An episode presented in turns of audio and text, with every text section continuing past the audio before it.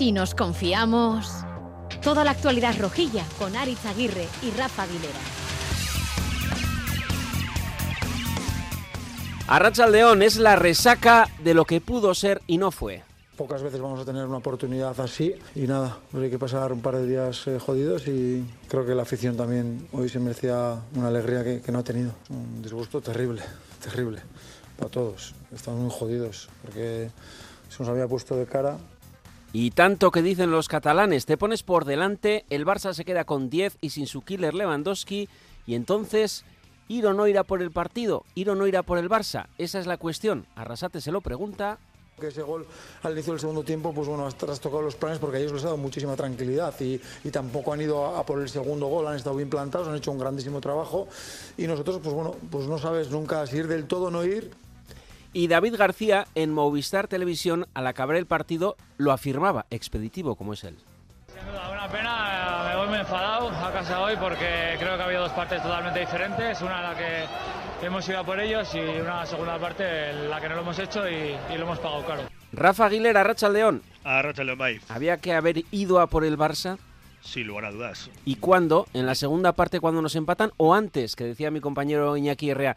Es que en cuanto expulsaron a Lewandowski, ahí tuvimos unos minutos ya para matar el partido. Decía, faltaba el silbido de Alzate para que fuéramos a por el partido. Está claro que hubo un momento clave, esa expulsión de Lewandowski, que le abrió a Osasuna un panorama completamente diferente. Quizás en ese momento eh, el equipo eh, no tiró del colmillo que hubiera sido necesario para, como dices, llevar definitivamente al Barça a la lona.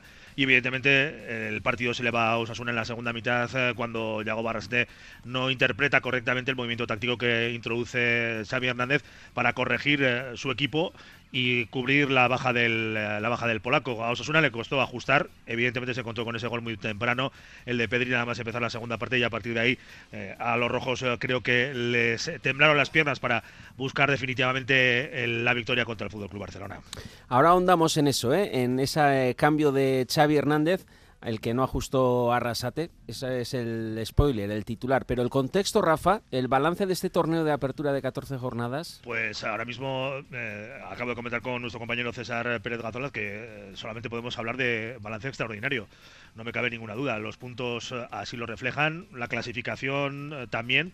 Eh, nadie contábamos con un Osasuna a estas alturas de la temporada en ese puesto y con eh, esos 23 puntos con todavía margen eh, de maniobra en la primera vuelta. Osasuna ya ha cubierto más del 50% de su objetivo de inicio. Ya hemos hablado en alguna ocasión de que probablemente haya que redefinir ese objetivo final de temporada, pero para el club la permanencia en primera división, como diría el malado José Antonio Camacho, es una Champions y el balance, evidentemente, creo que habla de una plantilla con profundidad, con versatilidad, con jugadores eh, que han dado un paso adelante, es el caso de Lucas Torró, con incorporación de calidad, con nombres propios como los de Aymar Oroz y sobre todo Moy Gómez y con esa figura del eh, Chimi Ávila que con sus goles eh, está recuperando eh, la versión goleadora y además aportando, como comentábamos el pasado lunes, valor a- añadido a, a la plantilla. No quiero olvidarme de lo que está pasando atrás porque ayer David hizo su gol, pero probablemente el gran protagonista en la fase defensiva de Osasuna en este primer tramo del campeonato de Liga haya sido Unai, ¿no? Pues cómo somos, ¿eh? Disgustados por no ganar al Barça.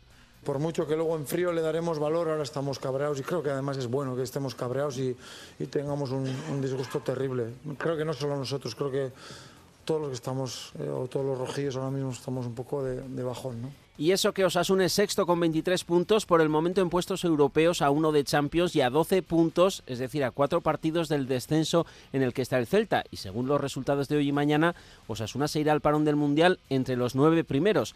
O sea que venga, ¿eh? vamos a venirnos arriba, que para eso es esta tertulia.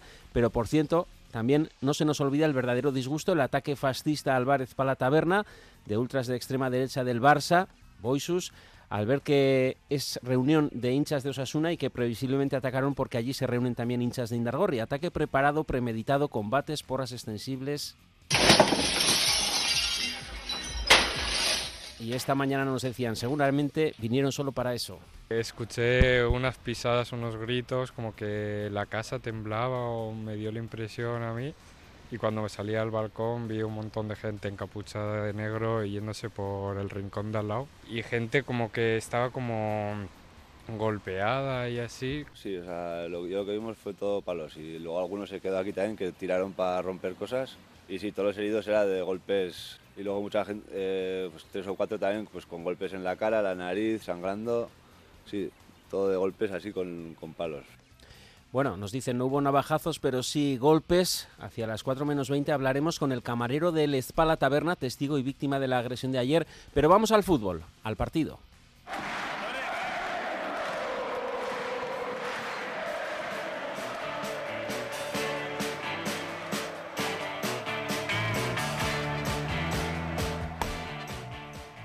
Con ese gol de David García que nos puso todo de cara. Corren a la segundo palo, el remate, gol, gol, gol, gol.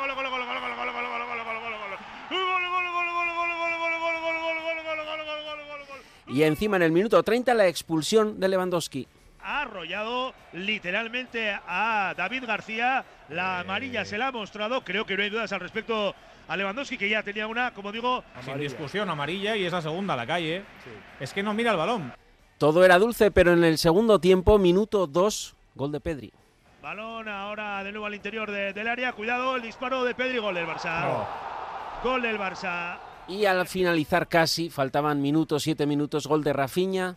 Gol del Barça, apareció por detrás de la defensa de Osasuna, cabezazo, viendo la posición adelantada. Y la tuvimos eh, con esa ocasión de Moncayola. Uy, el balón le cae a Moncayola. Se estrelló en el cuerpo que creo de De Jong. Ah, no, no, no, no, no. Pega en, en Nacho. Gaby es el que saca de cabeza y luego le Vale, pega a vale, Nacho. vale, vale, vale. Irache Zubieta, Racha León. A Rachel León.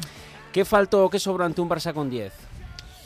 Quizá dar un paso al frente, ¿no? Eh, vimos a un Osasuna en la primera mitad valiente que, que mantuvo al Barcelona cuando él llevaba la posesión del balón durante el partido y quizá algo más de acierto también porque ocasiones eh, hubo.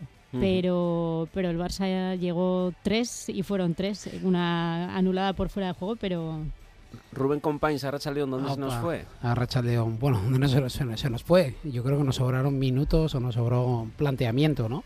Se nos fue no marcar gol. El no marcar gol, no solamente la de Moncayola, sino la que tiene Quique también en el segundo, Quique García en el segundo tiempo y, y sí, bueno, pues se queda dormido, que es un, un tema ya recurrente eh, y obviamente que luego, pues eh, por mucho que intentábamos eh, con ese cambio de esquema final e intentar colgar, colgar balones arriba para ver si Quique o Udimir pues tenían el- la suerte de cara, pues pues no. Entonces se nos fue realmente eh, eh, en no saber rematar el partido a, a tiempo.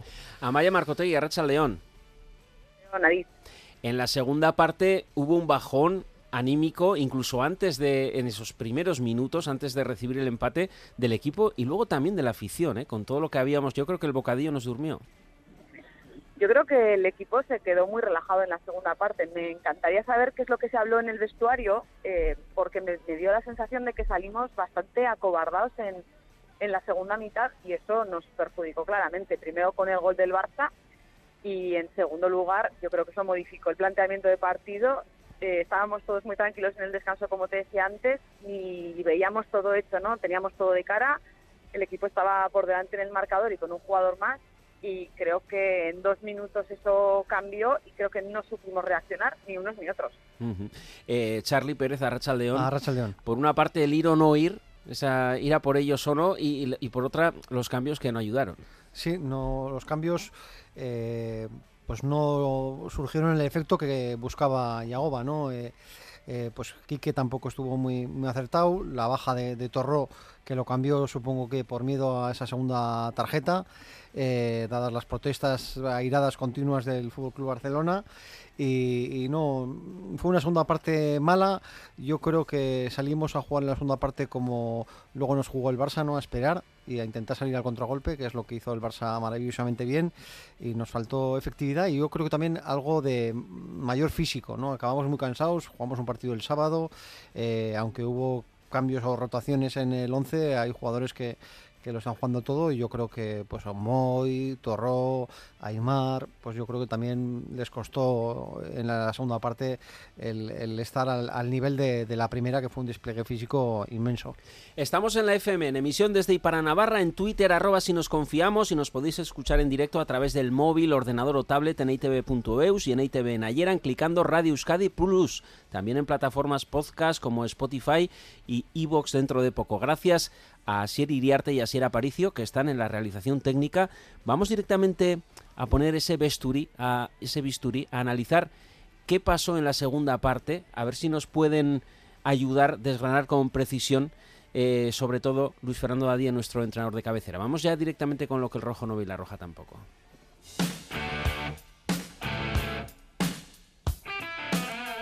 Lo que el rojo no ve y la roja tampoco.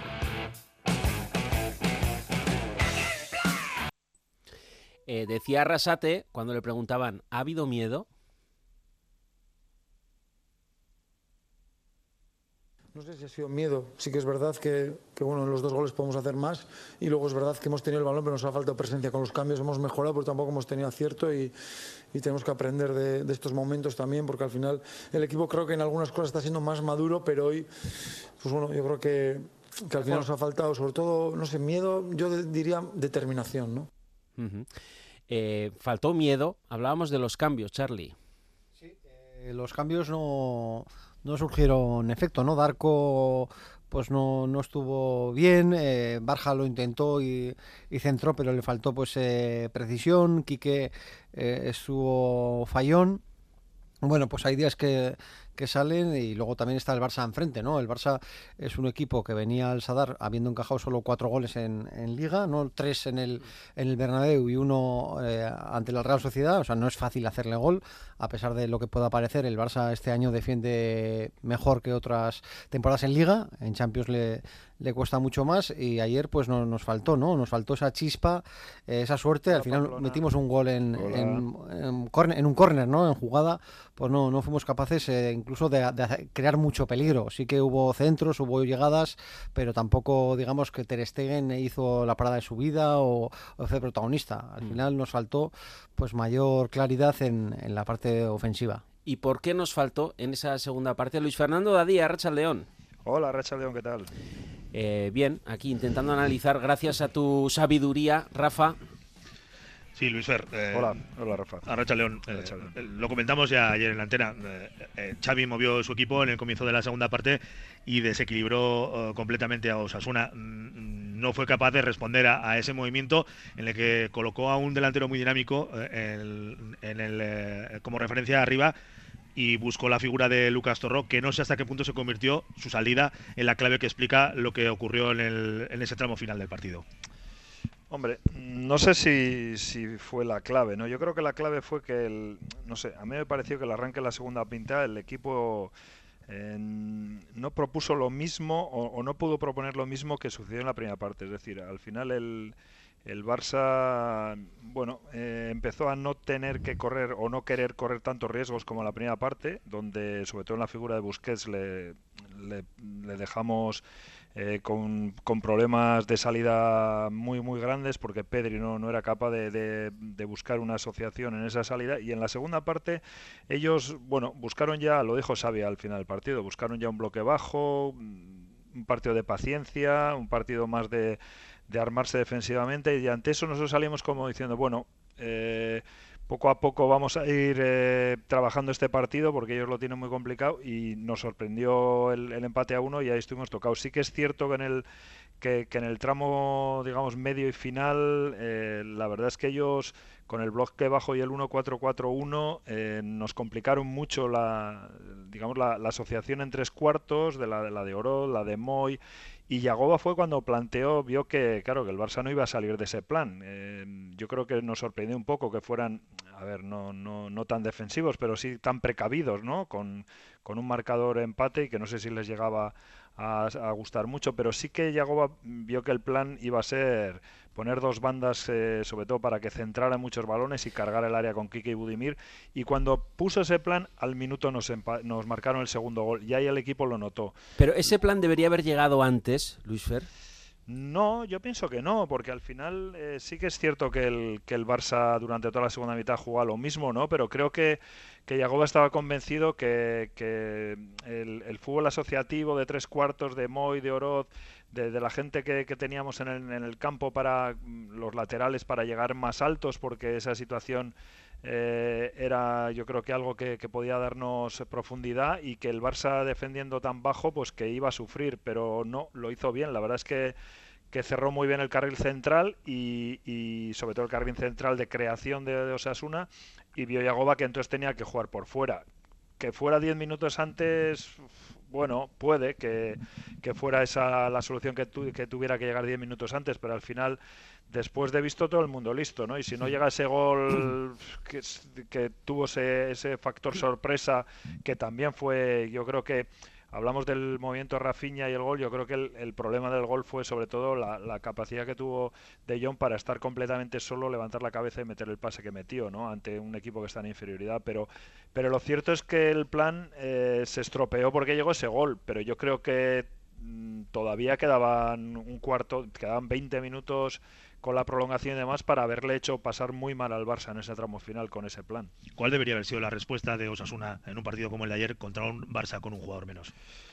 Yo creo el ritmo. Creo que nos faltó ritmo en la segunda parte. Creo que el partido ante un equipo como el Barça que sufre mucho con, con, el empuje, el ritmo, la intensidad. Yo vi al equipo que sí mejor en la primera media hora 11 contra 11 a la hora de darle ese ritmo al partido que en el 11 contra 10, que igual es eh, eh, fruto del contagio de un equipo que se te pone en bloque bajo muy, muy cerca de su área y, y sin complejos para defender, siendo todo un Barça, y que tú ahí no sabes cómo aumentar, digamos, las revoluciones al partido, ¿no? Yo creo que fue más de, de ritmo de, sobre todo de balón, ¿eh? No de ritmo de, de, juego, de ritmo de balón. El balón a veces transitaba con dificultad, lento, y ahí ahí tuvimos tuvimos problemas para, para hacer daño ¿no? al Barça en, en, esa situación. Mm, pero bueno, al final también el talento te da ritmo y ayer, bueno, mm, estuvimos igual un poco por debajo de lo que suele ser habitual.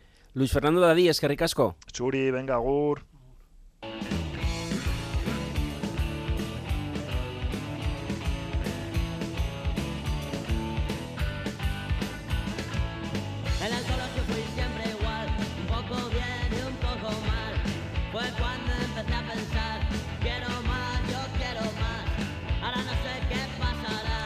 Irache, todos queremos más, ¿no? Eh, a veces un poco bien, un poco mal, pero en cualquier caso, vamos a mirar un poco a lo, al a lo positivo. ¿Qué te gustó, de por lo menos de esa primera parte? A mí me gustó cómo salió Sasuna, salió con intensidad, como bien decía nuestro compañero, y arriesgando, ¿no? Y así llegó el gol de David García, salió con la intención de ganar el partido. Mm. Eso yo creo que, que, es lo que más me gustó. Charlie. Sí, a mí la, la presión, eh, el ver eh, a jugadores de tanta calidad como De Jong, Busquets o Pedri estar desesperados, venga a perder balones, no busca, no, no saber buscar al compañero, tirar balones a la banda, arriba, incluso Ter Stegen, eh, pues con su precisión también a la hora del pase tampoco encontraba a Lewandowski. Yo creo que el esfuerzo físico y táctico del equipo de Yagoba fue inmenso en esa primera parte y a mí yo llegué al descanso muy contento comiéndome el bocata y luego pues un poco se me indigestó, así como decías antes. Y defensivamente que estuvo estuvo súper bien. Mm. Estuvo el equipo muy ordenado en la primera parte, sabía muy bien lo que tenía que hacer. Otra cosa es la segunda, que parece que jugamos peor con 10 que con 11. Amaya, ¿a ti qué es lo que más te gustó? Bueno, yo me quedo con una primera parte casi perfecta, ¿no? A mí me gustó muchísimo la actitud con la que salió el equipo, la intensidad en el juego, la velocidad. Por muchos momentos superamos, sobre todo en el centro del campo, a, un Barça, a, todo un Barça, ¿no? Creo que robamos un montón de balones, el equipo eh, de medio campo hacia arriba estuvo muy inspirado. Es cierto que, que nos quedamos un poco con la sensación de esa segunda parte que, que no fue buena ni, ni se acercó a hacerlo y comparto un poco lo que dijo David García al final del partido que, vimos como dos partidos, ¿no? El, la primera mitad una fue a por ellos, tuvo mucha, mucha intensidad, que yo creo que es una de las cosas que siempre le exigimos a Osasuna cuando juega con, con los grandes, ¿no? Que pase lo que pase en el marcador, hay que salir con intensidad y actitud. Y esto en la primera parte lo vimos y en la segunda se esfumó como por arte de magia. Es cierto que tampoco es fácil mantener la, exigencia física de, la intensidad de la primera parte, pero un poquito más creo que en la segunda se, les tiene que exigir. Eh, yo la verdad que, comparto lo que están diciendo mis compañeros y sobre todo también eh, me sorprende que por momentos en el primer tiempo eh, yo creo que mucha gente no sabía quién era el Barça de los dos, porque realmente se oía la grada que el, el Barça iba de rojo o no, ¿no? Esa capacidad de conectar con la grada que tiene este Un Barça gris, ¿no? Permíteme el chiste. Sí, total. Eh, un Barça que, que por momentos, eh, pues bueno, al final también jugó su faceta eh, psicológica, ¿eh? porque yo creo que... que Un pese- Barça con pocas ocasiones de gol, pero mucho más bloque que otros años. Sí, sí, un, un Barça que está claro que, a ver, yo creo que se está poniendo aquí em, encima de la mesa mucho el error, la falta de actitud del segundo tiempo, pero yo ya después de que han pasado unas horas sigo pensando que, que parte del, del, del, del éxito del Barça de sacar esos tres puntos al final no deja de ser algo de, de la calidad que tiene esa plantilla. O sea, eh, ese 4-4-1 que ha comentado que ha comentado Luis Fer y que, y que hizo mm, eh, estar esperando a, la- a verlas venir realmente es un mérito. Bueno, pues un mérito porque tuvieron una jugada puntual que fue un golpe de suerte que le hace eh, llevarse la balanza para ellos. Pero la realidad es que tampoco Osasuna sufrió tanto, tanto, tanto, tanto. Tanto como para, para, para, para volvernos un poco pesimistas, ¿no? Que yo creo que en el ambiente eh, de allí salimos todos cabreados, pesimistas, vaya leche. Es que encima tarde, Eh, sí, con sí, pena sí. y tarde. Sí, pero bueno, al final fueron un mo- fuimos un montón de gente, ¿eh? Eh, Sí, la, mejor la- entrada de la, la- te- la mejor entrada de la temporada. Por eso, por Al eso final digo. tienes un Barça delante. mm, No tuvieron muchas ocasiones, pero son muy eficaces cuando llegan a portería. Claro, y es líder. no perdonan los errores. Y tenía muy claro el objetivo de de llegar a este punto no del parón con, con margen en el liderato. No hay más que ver cómo lo celebraron. Por eso. Por cierto, recojo, recojo el concepto calidad que maneja Rubén Sí. y, y muchas veces eh, eh, pensamos en la calidad, eh, en la calidad técnica de, de los jugadores, en, en los controles, en la visión de juego, en el desplazamiento de, de la pelota, es decir, en, en aspectos puramente eh, futbolísticos que tienen que ver con el desarrollo del juego, pero, pero hay otra parte de la calidad de los jugadores que no se ve. A veces Luis Fer utiliza el concepto de intangibles y, y la verdad es que cada vez tiene un peso más importante que no solamente habla de los futbolistas, sino de los deportistas profesionales en, eh, en general. Y, y eso tiene que ver con, con- con la experiencia en el manejo de las situaciones. Y creo, y creo que... Eso decía Rasate, ¿no? Hemos sido maduros en muchos partidos, pero quizá en la segunda parte nos ha faltado un poco más. Sí, pero, pero además de eso, eh, en la gestión de, tra- de la parte física y, de, y, de, y, de la, y la emocional, en un plazo tan corto de tiempo. Los jugadores del Barça, por, por, sus, por su perfil futbolístico, son jugadores que están habituados a jugar eh, cada 72 horas. Y, eso, evidentemente, pues añade un plus de, de- calidad a la hora de desempeñarse sobre el terreno de juego que en el caso de Osasuna no no, no lo, no, no lo tienen. No lo tienen porque son futbolistas, la mayoría de ellos, que no tienen ese ritmo de, de competición, no lo tienen integrado, no, no han podido desarrollarlo en sus respectivas carreras. Y eso, evidentemente, en una secuencia de partidos como la que ha disputado Osasuna, eh, sábado, martes, penaliza, penaliza a, los rojos. Y no creo que fuera una cuestión solamente de piernas, sino de cómo administrar esos esfuerzos durante el partido contra un rival que sabes que técnicamente es superior a ti. Creo que esa es una de las claves que no, que no se perciben de lo que sucedió ayer en el Sadar. ¿eh? Eh, vamos a analizar rápidamente los goles recibidos, un poco macetas previas. El de Pedri, que se mete Ferran Torres en medio de los García, Unai saca el balón suavico, raso al centro y aparece totalmente libre Pedri para meter el gol a placer, que también es mala pata donde estaban todos los defensas, eh, por el lado que estaban los dos García y Aitor Fernández. ¿A quién le lanzamos la maceta? Bueno, pues eh, hay varias, pero igual el que más retratado sale es Unai García, ¿no? Ese balón despejado al centro, es un balón difícil. Ya en la primera parte había metido Ferran eh, un gol en fuera de juego, pero era un poco más o menos cal- calcada la jugada a lo que luego fue el, el primer gol del Barça y, y el más retratado sale Unai, aunque seguramente seamos injustos, ¿no? Mm. Amaya. A mí me parece muy injusto señalar a un único jugador en una jugada que además me parece, eh, o sea, era súper improbable meter la bola por donde la metió. Yo conforme lo veía repetido. Bueno, pero decía, se "No quedó solo, ser". Amaya. Se quedó solo. Sí, es cierto. Y es verdad que, que el despeje de, de Unai no es afortunado porque al final dejas un balón muerto al borde del área y, y lo coge un jugador que, que es un virtuoso del balón, ¿no? Y que además eh, eh, está libre de marca, ¿no? Bueno, ahí no perdona. Pero, pero es súper injusto en realidad eh, atribuirle la, la culpa a un, a un único jugador eh, por algo que es un computo de circunstancias, ¿no? Sobre todo porque estamos hablando del jugador que despeja la pelota y que le cae a otro que está completamente solo. Quizás habría que mirar a, a quién debería haber estado con el que está completamente solo. Claro, porque está solo, ¿no? ¿Y quién debería haber estado, Rafa? A eso eh, ahí tienes gente que sabe de fútbol. Debería haberlo mirado. Eh, en el segundo gol, eh, ¿es culpa de Juan Cruz que se quede Rafiña mm, habilitado y no fuera de juego?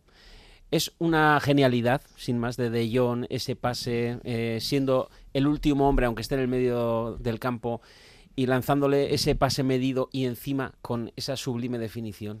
Sí, es, es mi córner. ¿O es vi- Aitor Fernández que mide mal?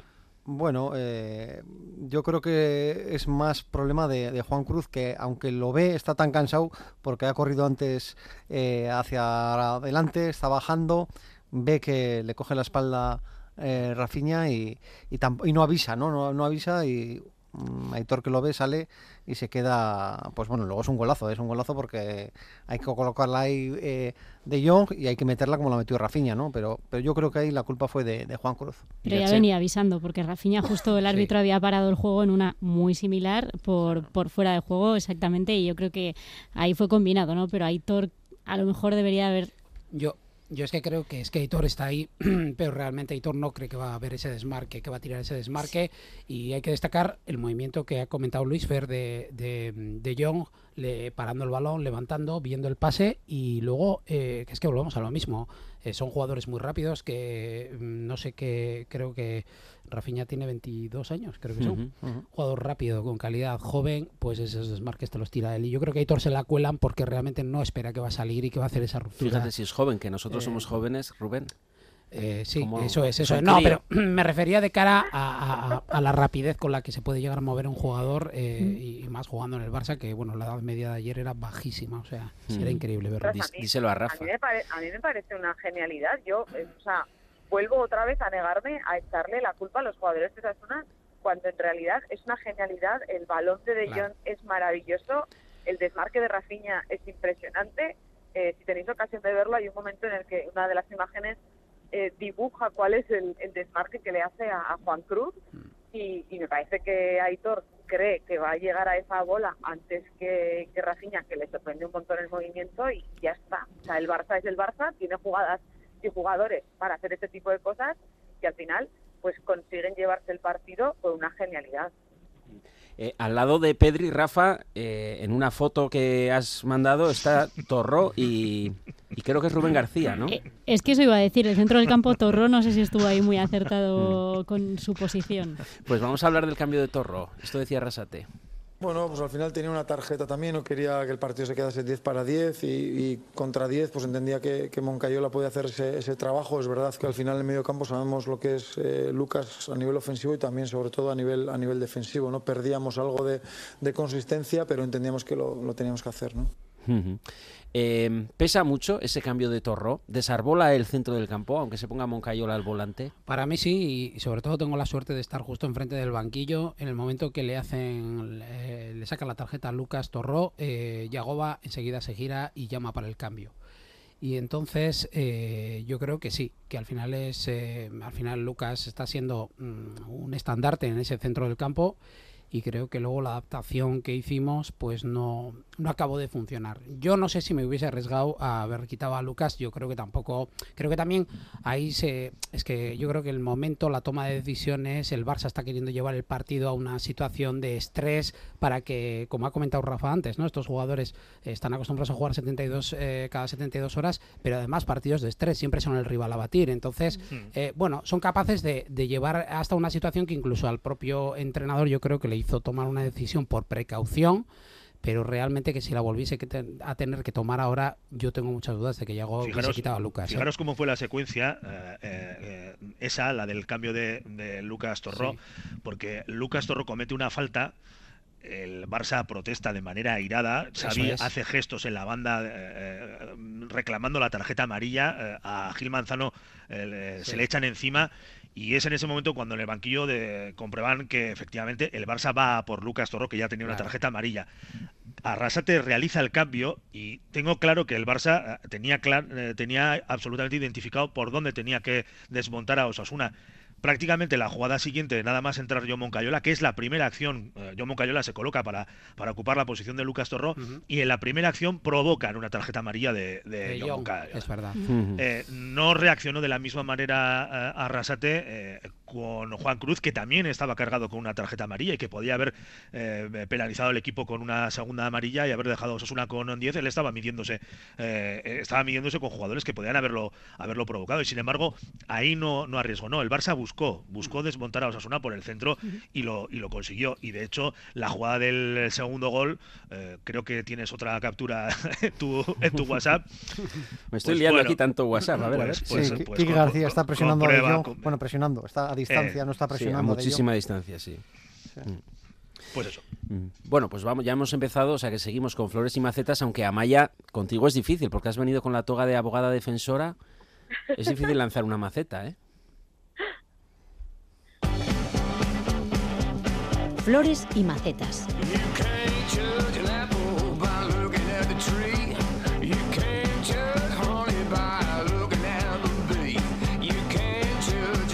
Pues la maceta de Amaya al premio, si nos confiamos al jugador menos acertado, ha sido para Darko, pero hay un empate y ahí no está Darko entre Torró, Juan Cruz y Quique García. Eh, yo voy a romper el empate porque al final no he votado, entonces voy a votar ahora. Rafa, ¿te parece?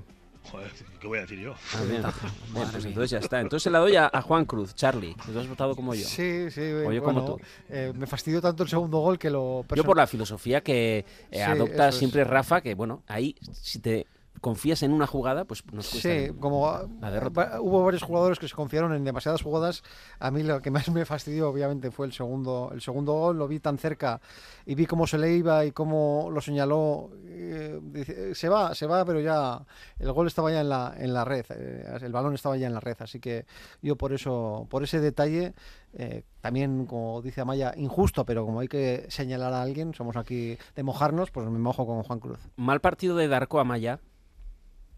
Sí, eh, y te digo la verdad, y aquí lo, eh, en la votación he puesto en observaciones, yo le hubiera dado la maceta a Yagoba. Mm, sí, porque me parece que Yagoba es quien, quien comete errores que nos llevan a hacer el segundo tiempo que hicimos. Eh, también es muy injusta mi maceta para Darko. en realidad yo creo que no está en su mejor momento, lo pudimos ver ayer, pero lo llevamos viendo ya varios partidos yo creo que tiene que ver primero con, con dónde se le ubica en el campo y segundo, pues, pues bueno, con el momento de forma en el que se encuentra. Eh, pero sí, ayer no estuvo acertado, creo que los cambios en general no aportaron al equipo y, y eso nos penalizó de cara a, mantener el resultado primero o a intentar algo sacar algo después. Y premio eh, al mejor jugador del partido y al mejor jugador de casa, en este caso se lo lleva David García Irache. Bueno, fue el que marcó el primer gol y luego sí que a nivel defensivo peleó cada, cada ocasión y, defendió muy bien. Yo creo que hizo muy buen partido, muy contundente y se nota ese plus que da al equipo cuando de, seguridad cuando está en el terreno de juego. Es que mm, con David García no hemos perdido ningún partido en defensa. Mm. Yo, en cambio, sí que quiero destacar, Rafa, tú también lo has hecho votando al mejor jugador de casa, el trabajo de Moncayola ayer. Tú quieres destacar porque has votado ahora, quieres decir. Sí, sí, claro. Yo veo lo que votas y luego voy a Ya tengo mis dudas también como en Cayola, ¿eh? Ayer Salvo que consiga alguna mayoría. ¿eh? Yo he tenido también mis dudas eh, prácticamente a la hora de votar en, todos los casos. ¿eh?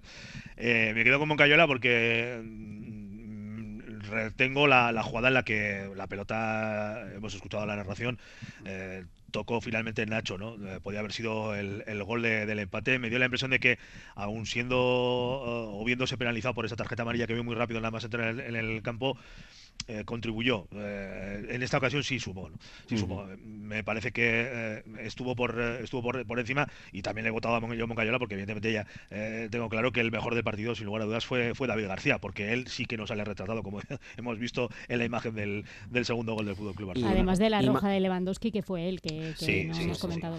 Y macetica para Torrón, por tu parte, aunque no haya salido. Sí, sí, pero la maceta tiene que ver con ese espíritu que me, me anima. Ya sabéis que eh, no soy sospechoso ni dudoso al respecto de Lucas Torró y creo que ayer el partido eh, se, le, se le amontonó, se le amontonó y, y, se le amontonó por, por, por, muchas circunstancias y también el Barça consiguió, consiguió desactivarlo, pero además de Lucas Torró probablemente eh, la maceta podría haber sido para, para, para alguno más porque coincido por ejemplo con, con, Rubén cuando ha votado por, por Quique García porque no consiguió cambiar la dinámica del partido y eso que los movimientos de Arrasate cuando introdujo los cambios fue fue precisamente para, para encontrar, eh, para buscarle primero y encontrarle también. Y Sí. tampoco Osasuna fue capaz de llegar por las bandas y generar situaciones de gol eh, muy claras, con lo que, bueno, perfectamente podría haber recibido Quique Barja o, o Rubén Peña, ¿no? Sí, ni- Darko, ni Rubén Peña en este caso, ni Budimir, ni Barja consiguieron eh, dar la vuelta, bueno, a una sección que ya la hemos analizado, que no es una cuestión de nombres, es una cuestión al final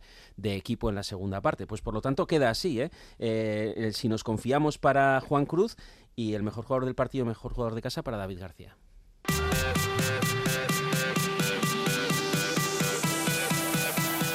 De bar en bar.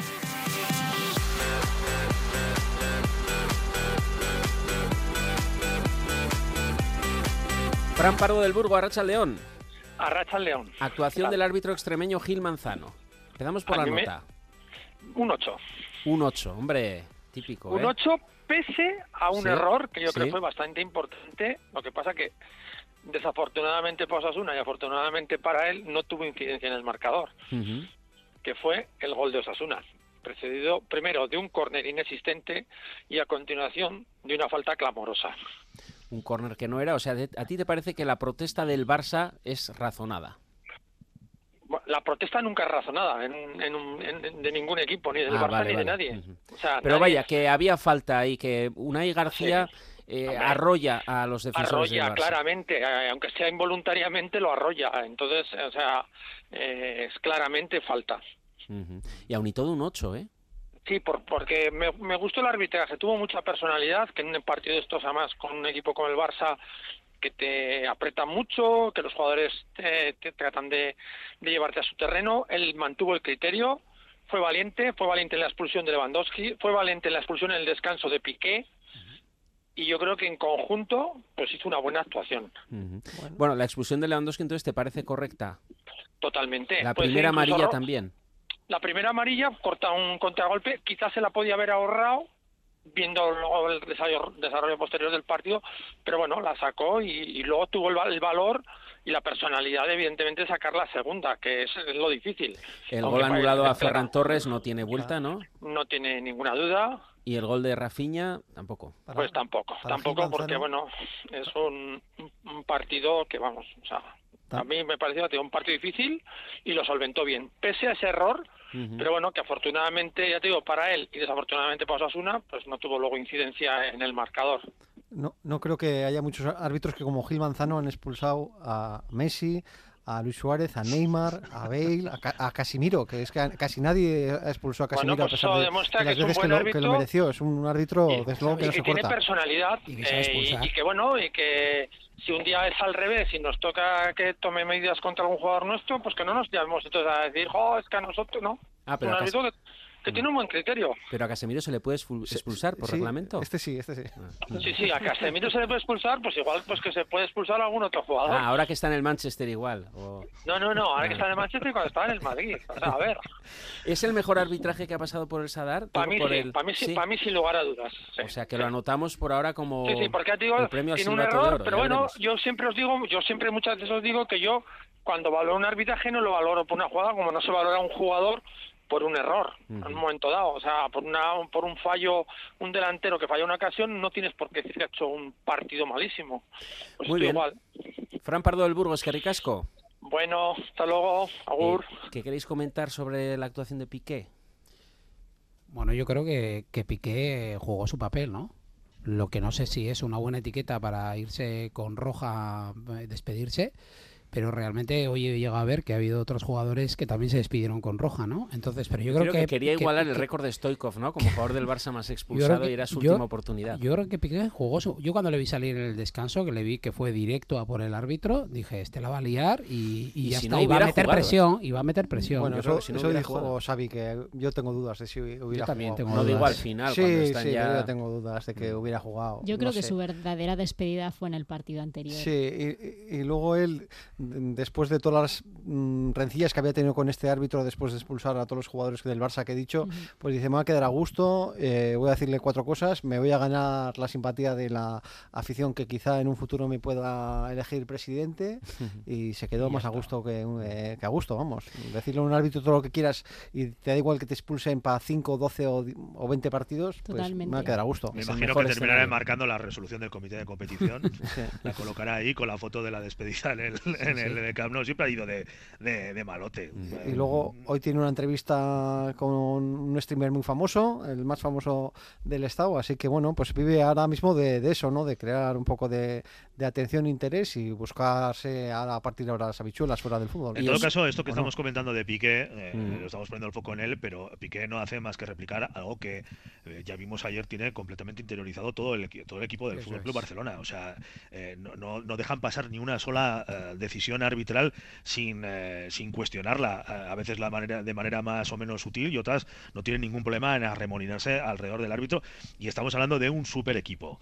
y, esto contrasta también en el banquillo sí, lo mismo. Y, lo digo, lo digo porque contrasta de, manera tan, tan, tan, tan, tan llamativa con, con, la actitud que normalmente tienen los jugadores de Asuna en el césped. Nos llama la atención cuando los jugadores de Asuna protestan, cuando rodean al árbitro. Es muy mm. llamativo. Mm. Y eso también, pues bueno, no sé si eh, merece la pena rescatarlo o reclamarlo o censurarlo, pero no deja de, de ser llamativo como un equipo del potencial a todos los niveles del Fútbol Club Barcelona se desempeña en el campo en comparación con un equipo de las características de Osasuna en este caso, ¿no? A la hora de, de trabajarse a los árbitros. Mm.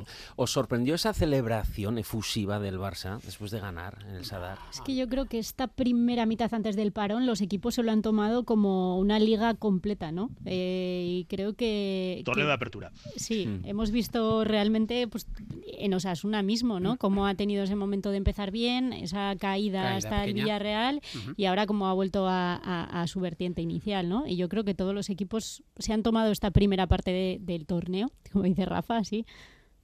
Eh, al, final también es cierto, yo creo que también durante toda la semana. Van a por la liga, es que ya no juegan los martes, juegan los jueves. es que durante toda la semana también el, el, Barça ha venido, le han venido dando palos eh, desde todos los lados que han podido para, para ver si dormía eh, este, este, en este parón, dormía líder o no, porque parece una algo, pues bueno, que no es significativo, pero está claro que, que sí que juega luego mucho papel. es que es su torneo. En, su caso, Rubén, es e más que significativo. Por eso te digo. La Liga de Campeones, tienen, que, tienen que llevarse el torneo de la galleta. Pero, pero todos sabemos la cantidad de palos y, la, la, suspicacia que ha habido durante todo el partido no van a meter el pie, eh, nadie va a jugar, nadie se la va a jugar y realmente parecía como que el Madrid, eh, de hecho yo llego a escuchar, eh, Florentino tiene que estar aplaudiendo y nos va a tener mm. que acabar dando las gracias, pues, pues está claro que jugaron su, su papel y, no fue así.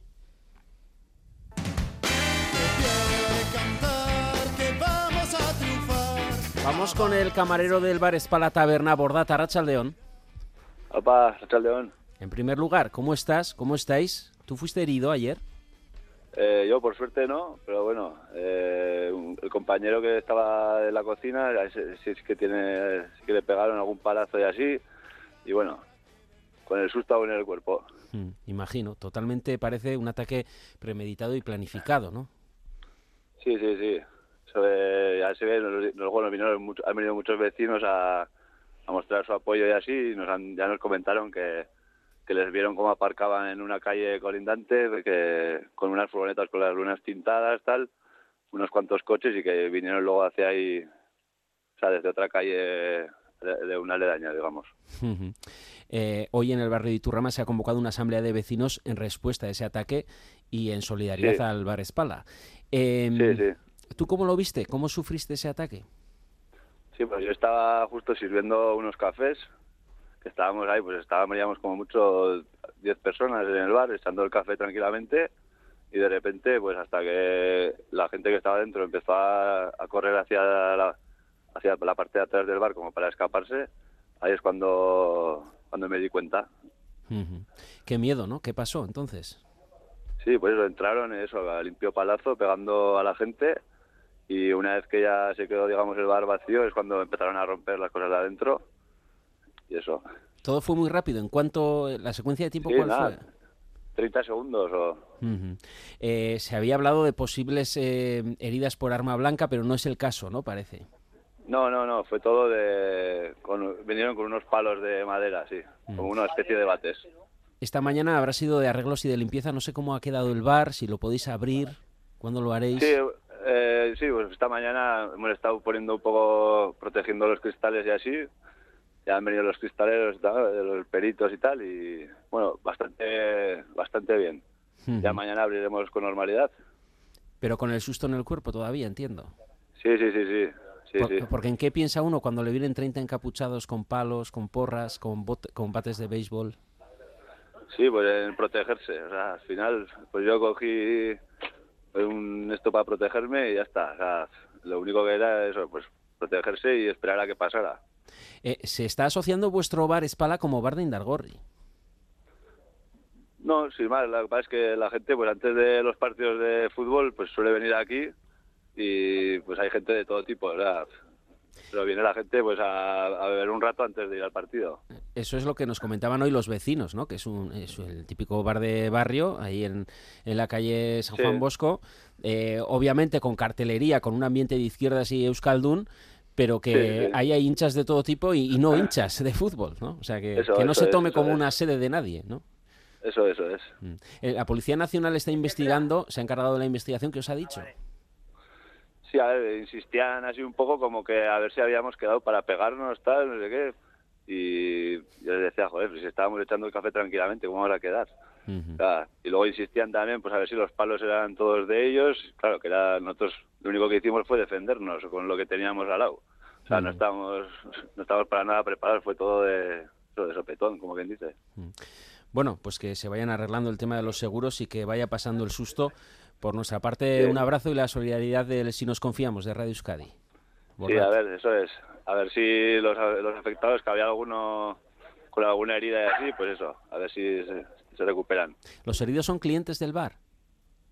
Sí, pues había algunos, eh, sí, a un chico le, creo que le han roto la clavícula y luego alguno más pues con heridas en la cara, nariz y tal.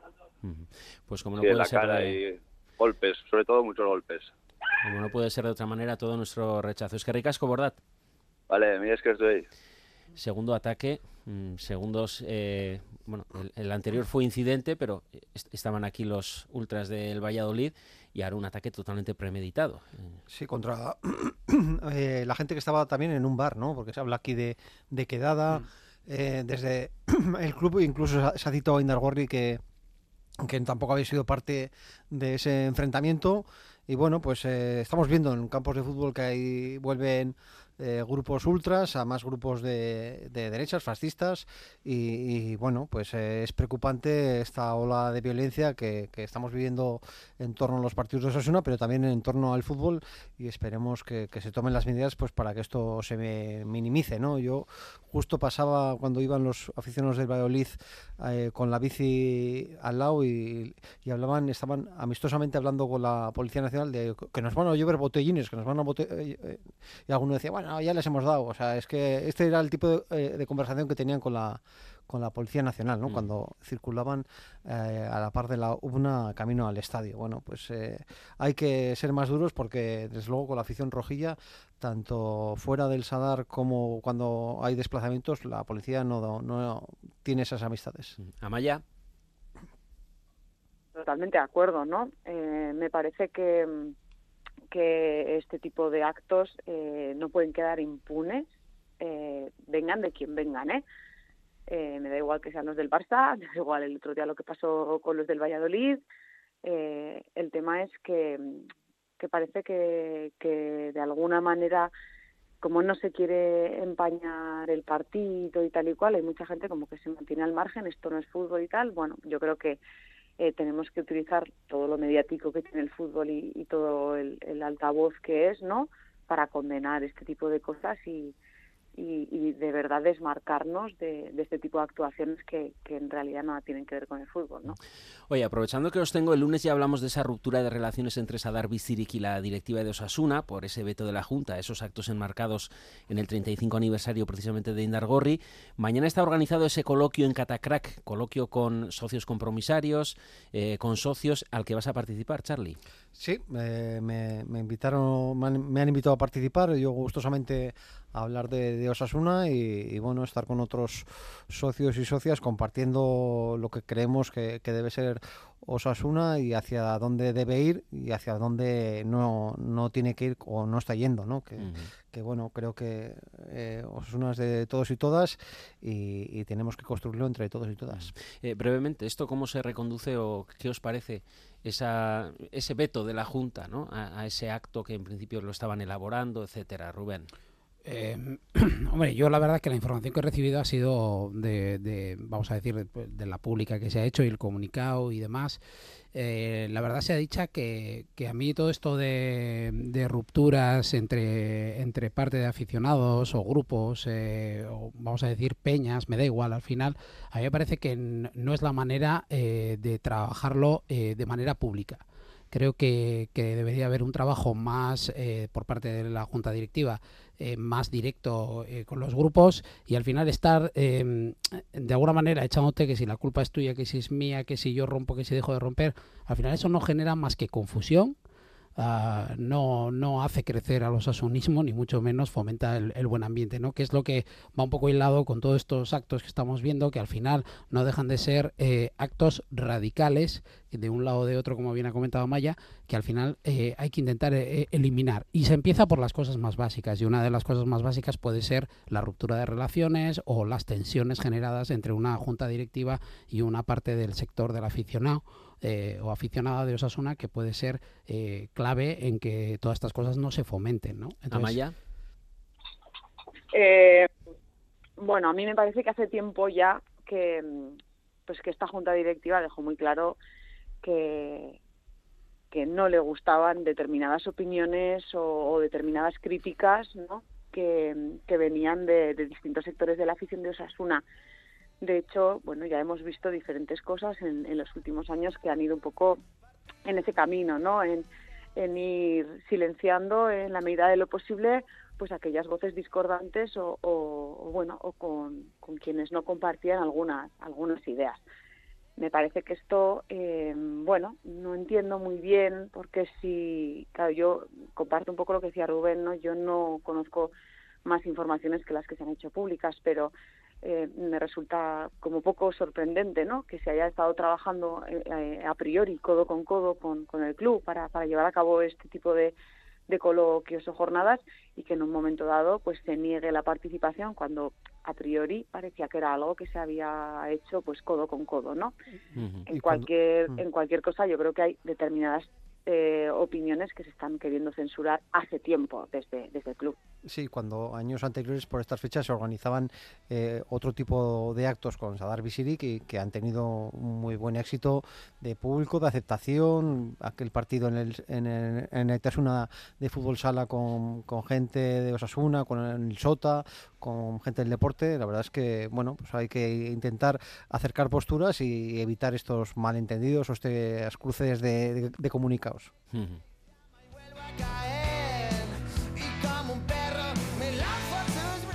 Mañana, ¿eh? ese coloquio seis y media en Catacarac. Pero antes del parón tenemos ese partido de Copa, Fuentes de Brosasuna, el verdugo de la Mutilvera, eh, no, el verdura de, del, amigo, del amigo, eso es, del colegio amigo. Sábado a las 4, ¿a quién queréis ver? ¿En, el 11? Sí. Eh, pues yo quiero ver, a mí me gustaría ver a, a Roberto Torres, fíjate. Juan Pérez, Pablo Ibáñez, Aridane, bueno, los que no los que no están contando con minutos. Amaya, pero tiene bueno, un riesgo ese partido también, ¿no? Que si ganas es lo que tienes que hacer y si pierdes es un escándalo. Sí, totalmente, es verdad. Bueno, yo creo que la plantilla eh, confío plenamente en esa capacidad de Yagoba, que hasta ahora nos ha demostrado sin ningún tipo de dudas, de mantener a todo el mundo enganchado y, y en un óptimo estado de forma. Entonces, yo sí creo que que ver a esta gente un poquito menos habitual nos puede dar también garantías para, para sacar adelante el partido del sábado. En cualquier caso, eh, no sacaría un once nuevo, yo mantendría eh, a un poquito la medular del equipo y ahí incluiría algunos cambios y, y, sobre todo confianza y minutos para aquellos que están disputando menos minutos en liga y que estoy segura que tienen nivel para, para superar el encuentro del sábado sin ningún problema. Rafa, telegráfico, ¿algún nombre más que quieras ver? Pues yo espero ver a Pablo Ibáñez como habéis comentado y no sé si puede ser una oportunidad para que ante Udimir se vaya con un par de goles o tres a esa concentración con la selección de Croacia después de que haya sido convocado para disputar el Mundial. Eh, ¿Hay que cantarlo del si nos confiamos o no? En este caso no. ¿Para qué? Para durante... Ante el Fuente... No, ante el Fuentes no, pero probablemente haya que convocar una novena durante el periodo este de vacaciones. Bueno, hasta aquí la tertulia roja de hoy. Aún tendremos una ronda más el lunes que viene, ¿eh? la espuela, para mirar esa clasificación de Copa y llegados al parón hacer un balance más sosegado. Pero por ahora lo dejamos aquí. Vitarte a Astú si nos confiamos Gubet y Gorriak. Hasta el próximo lunes, ya el último.